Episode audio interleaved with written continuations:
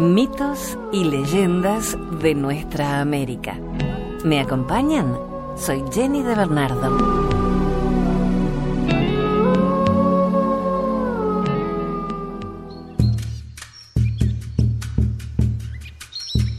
Hola, gracias por tu compañía.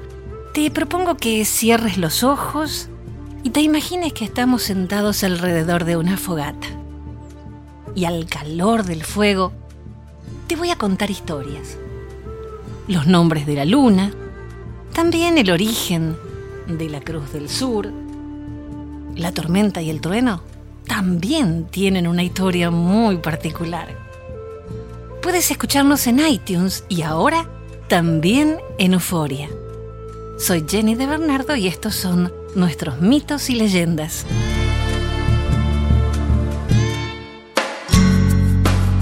Durante el otoño, es posible que hayas escuchado a algunas personas llamar a la luna llena luna de cosecha. Esto se debe a que los granjeros pueden quedarse cosechando bajo la brillante luz de la luna llena hasta después de la caída del sol. ¿Sabías que durante cada mes del año la luna llena tiene diferentes nombres? Los nombres de la luna llena fueron inventados por las tribus algonquinas de indios americanos. La mayoría de los indios algonquinos cazaban y pescaban para obtener alimento. Otros también tenían sembradíos.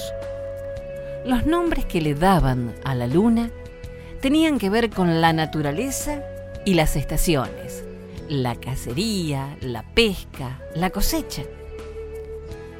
Los algonquinos vivían alrededor del norte y oriente de Estados Unidos de Norteamérica. Cuando los colonizadores europeos se encontraron con ellos, algunos comenzaron a usar los diferentes nombres que los algonquinos le daban a la luna llena.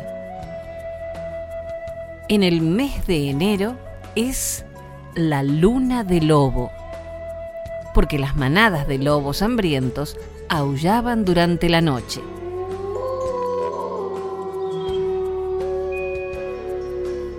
En febrero, luna de nieve, porque son las nevadas más abundantes en medio del invierno.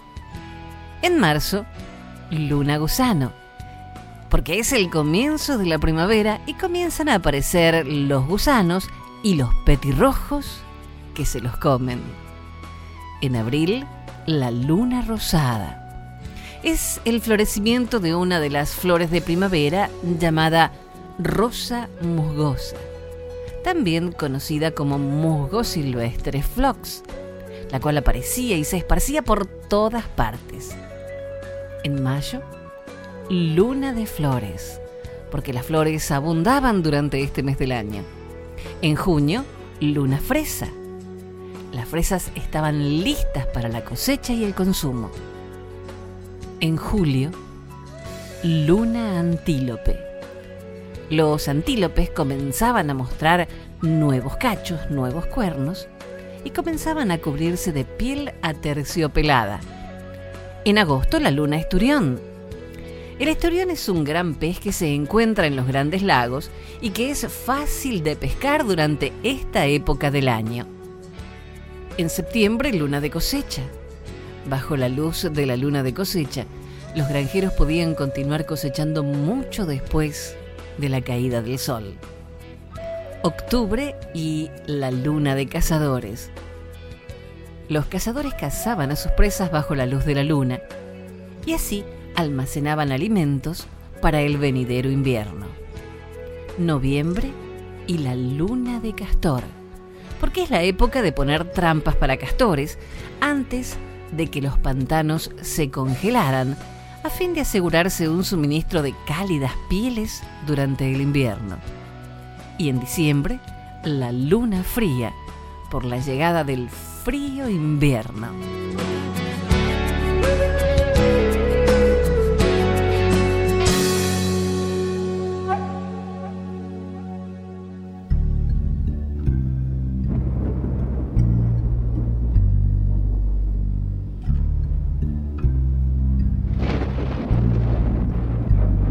El origen de la tormenta y el trueno. Un grupo de indios había cazado un tapir. A un hombre, llamado Becororoti, le tocó limpiar y cuerear al animal. Estaba quitando las entrañas cuando los indios regresaron y se llevaron todas las piezas del tapir.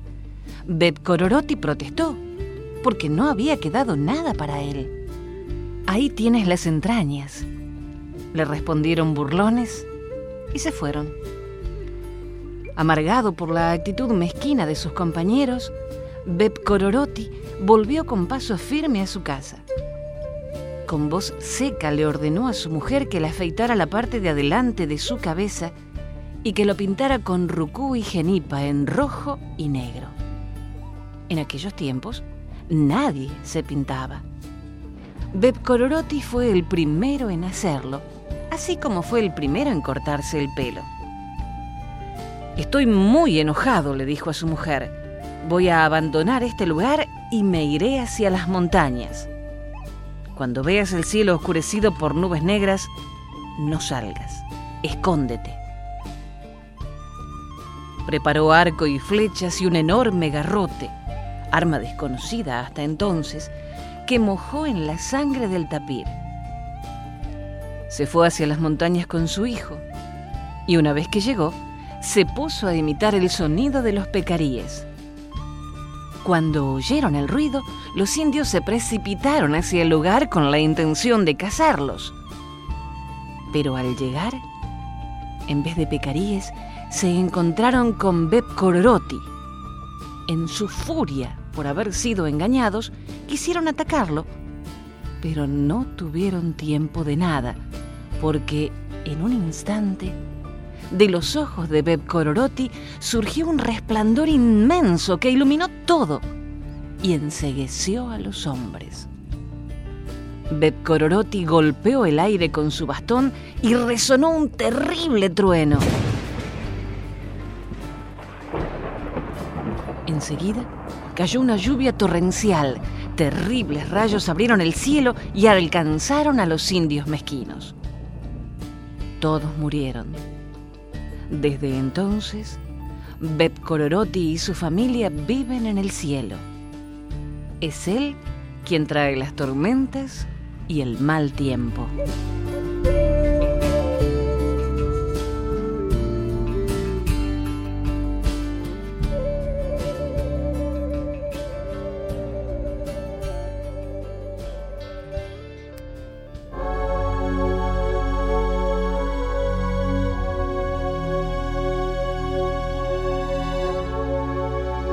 El mito de la Cruz del Sur, una leyenda mocoví.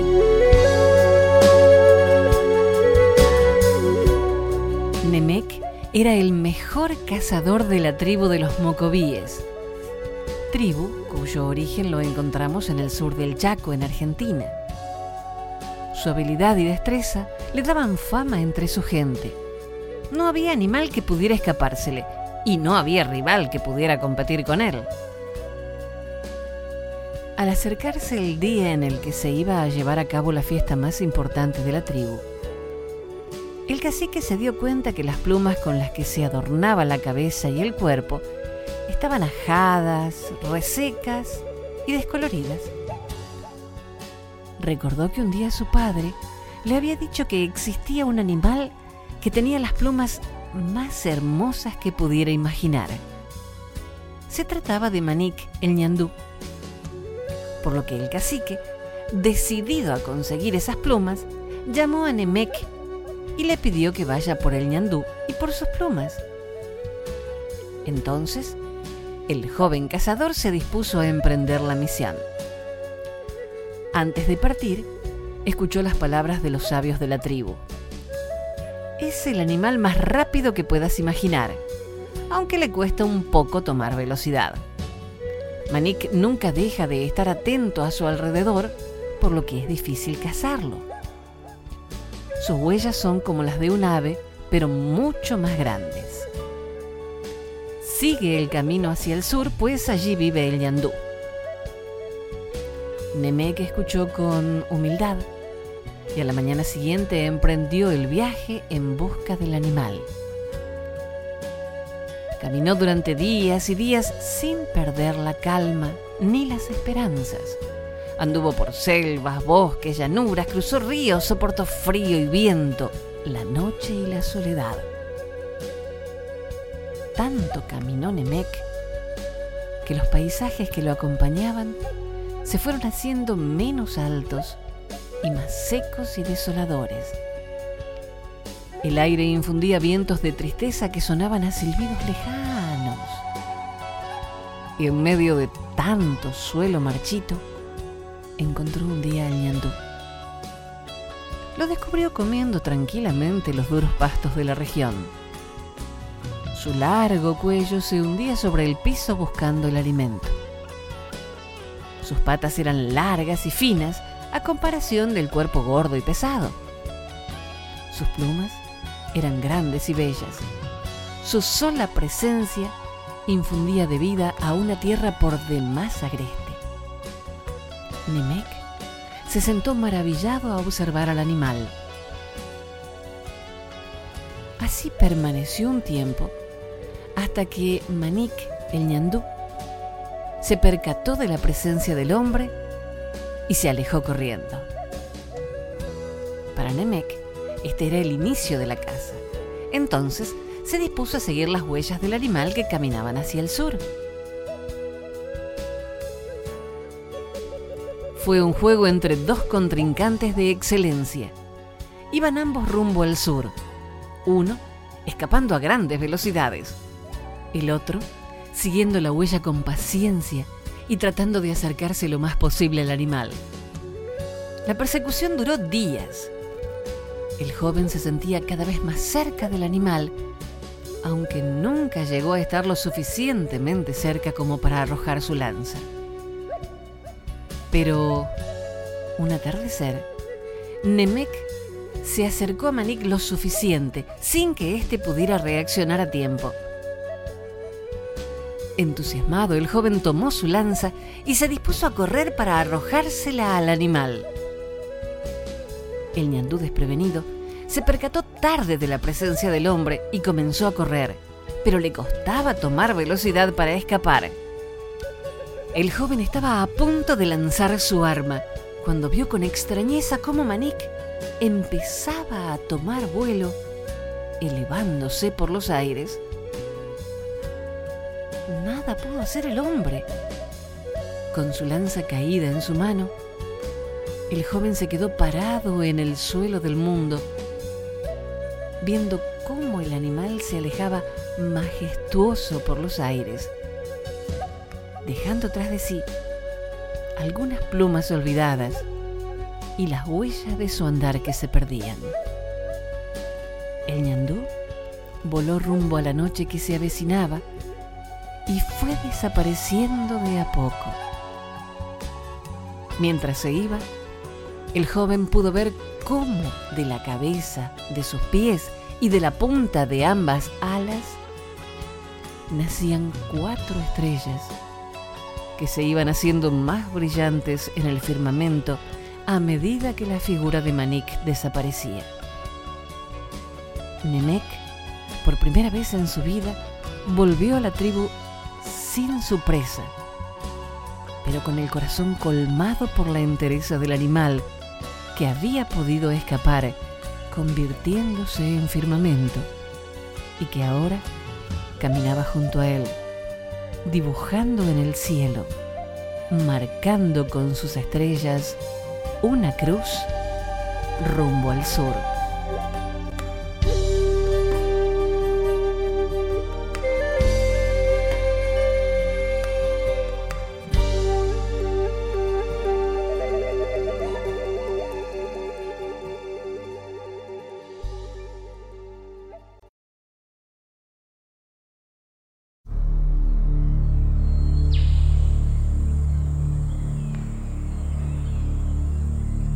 El camino del cielo.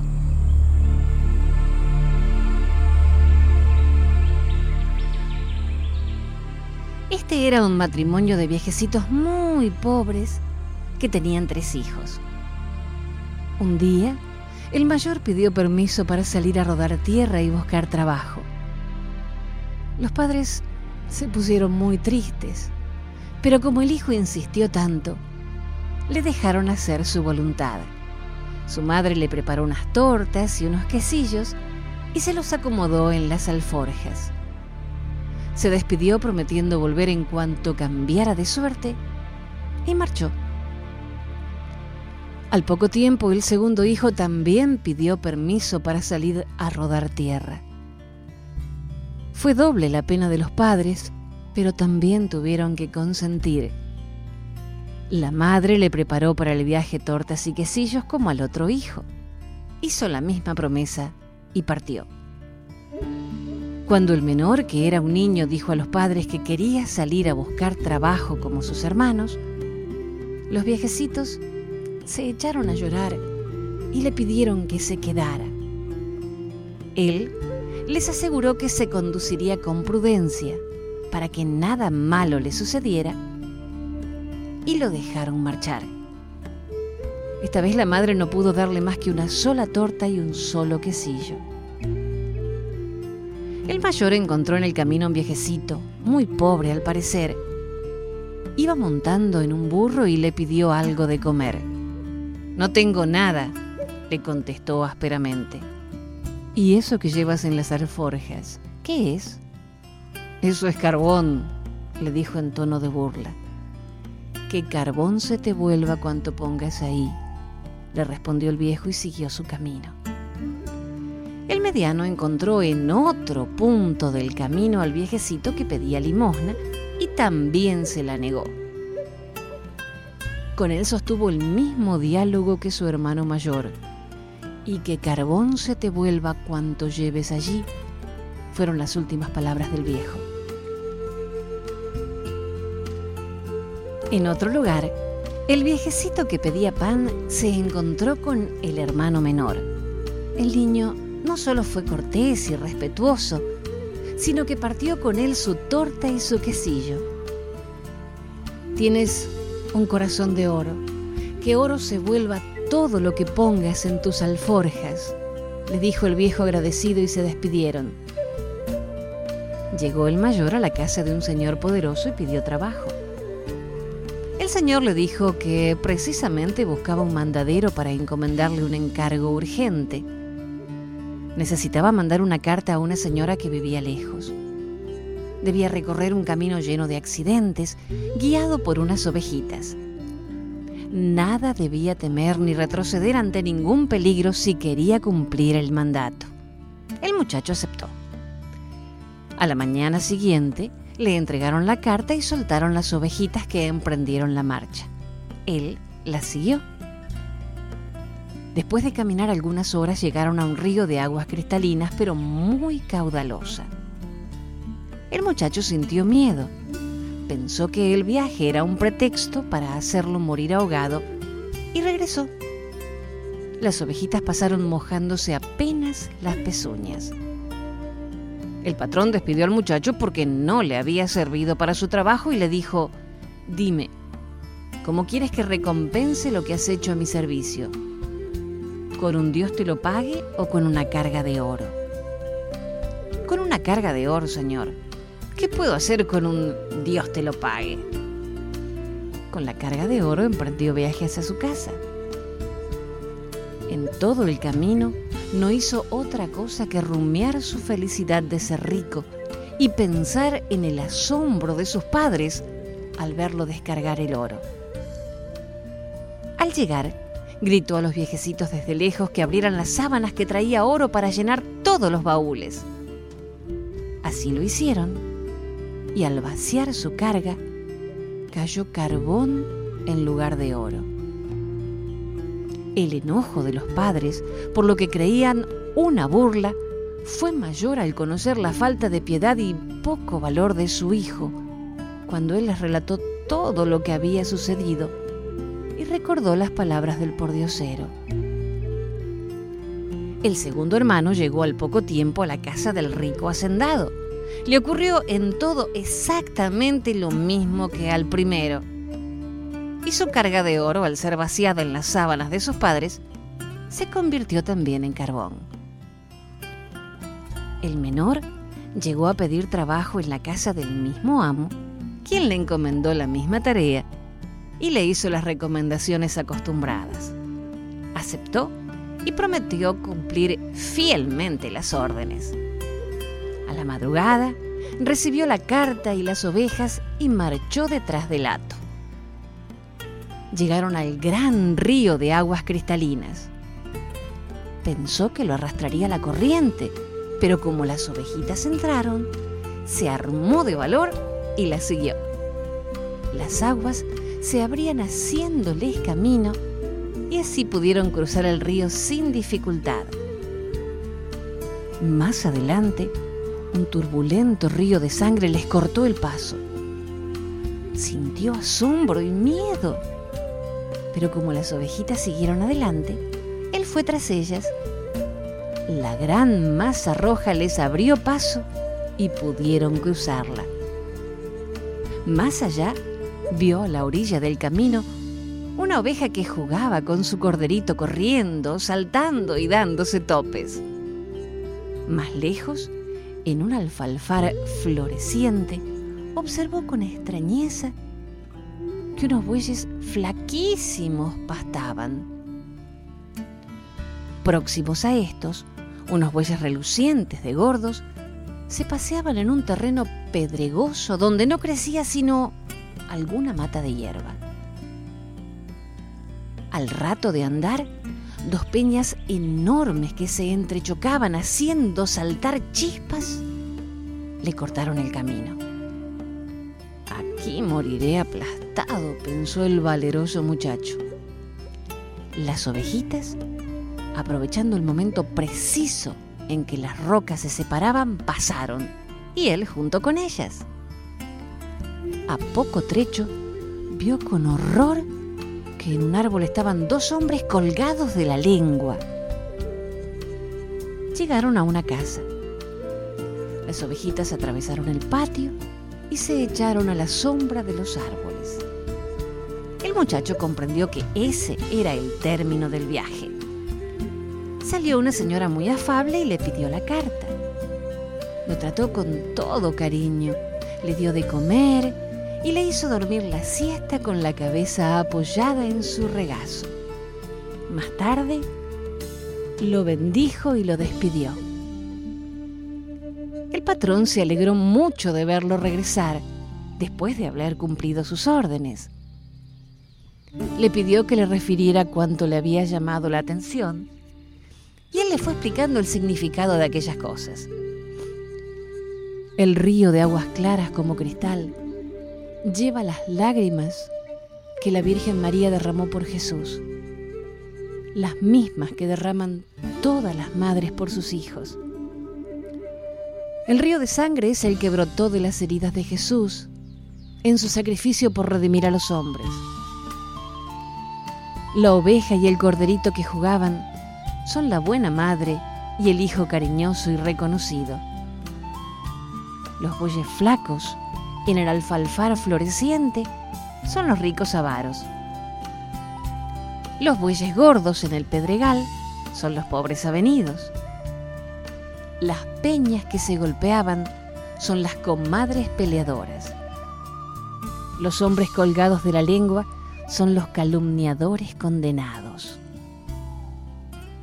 La señora a quien le entregaste la carta era la Virgen María y el viejecito que pedía limosna, Jesús, que recorría el mundo probando la caridad de los hombres. Las ovejitas eran ángeles. Dime ahora, ¿cómo quieres que te recompense? ¿Con un Dios te lo pague o con una carga de oro? Oh Señor, contestó el muchacho, una carga de oro ha de terminarse algún día, mientras que un Dios te lo pague dura siempre. Teme usted un Dios te lo pague. Y así se fue. Cuando regresó a su casa, los padres lo recibieron contentísimos. Había dicho que no traía nada, pero al descolgar las alforjas, se encontró con que estaban llenas de oro. cuando contó lo que le había ocurrido en su viaje, todos reconocieron que el oro era el premio que Dios daba a sus virtudes. Los hermanos arrepentidos prometieron enmendarse. Todos vivieron ricos y felices.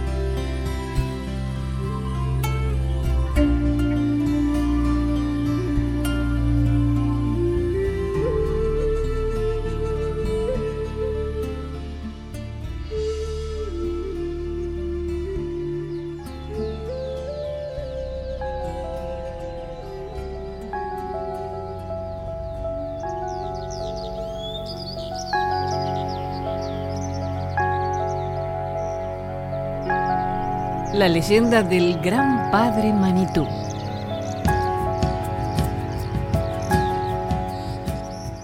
Una leyenda de los indios Onondaga cuenta que en el principio de los tiempos el gran Manitú, el sol, quiso crear el universo y comprendió que no debía estar solo, de modo que le dio vida a Iliana, la luna.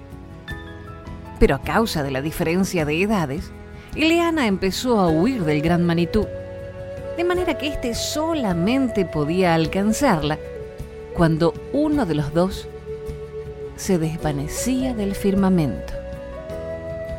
Fue de esta forma como el Sol y la Luna dieron vida a Manitoba, el planeta Venus, y a Manitildi, Marte. A pesar de ser hermanos, Ambos cohabitaron juntos y dieron a su vez nacimiento al cúmulo de astros que pueblan el cielo. El primer fruto de estos amores fue la tierra, donde el gran Manitú, desde el comienzo de la eternidad, pensó instalar a sus hijos predilectos, los indios, a los que, si bien al principio colmó de toda clase de bendiciones, luego les envió las enfermedades y la muerte como castigo a sus desobediencias y desacatos. Sin embargo, Clemente, como buen padre misericordioso con sus hijos preferidos, les concedió el privilegio de poder ascender a las floridas paraderas de su reino invisible, en premio a las virtudes y buenas acciones efectuadas en vida, entre cuyas acciones se cuentan naturalmente alguna proeza guerrera o un heroico y beneficioso acto de caza.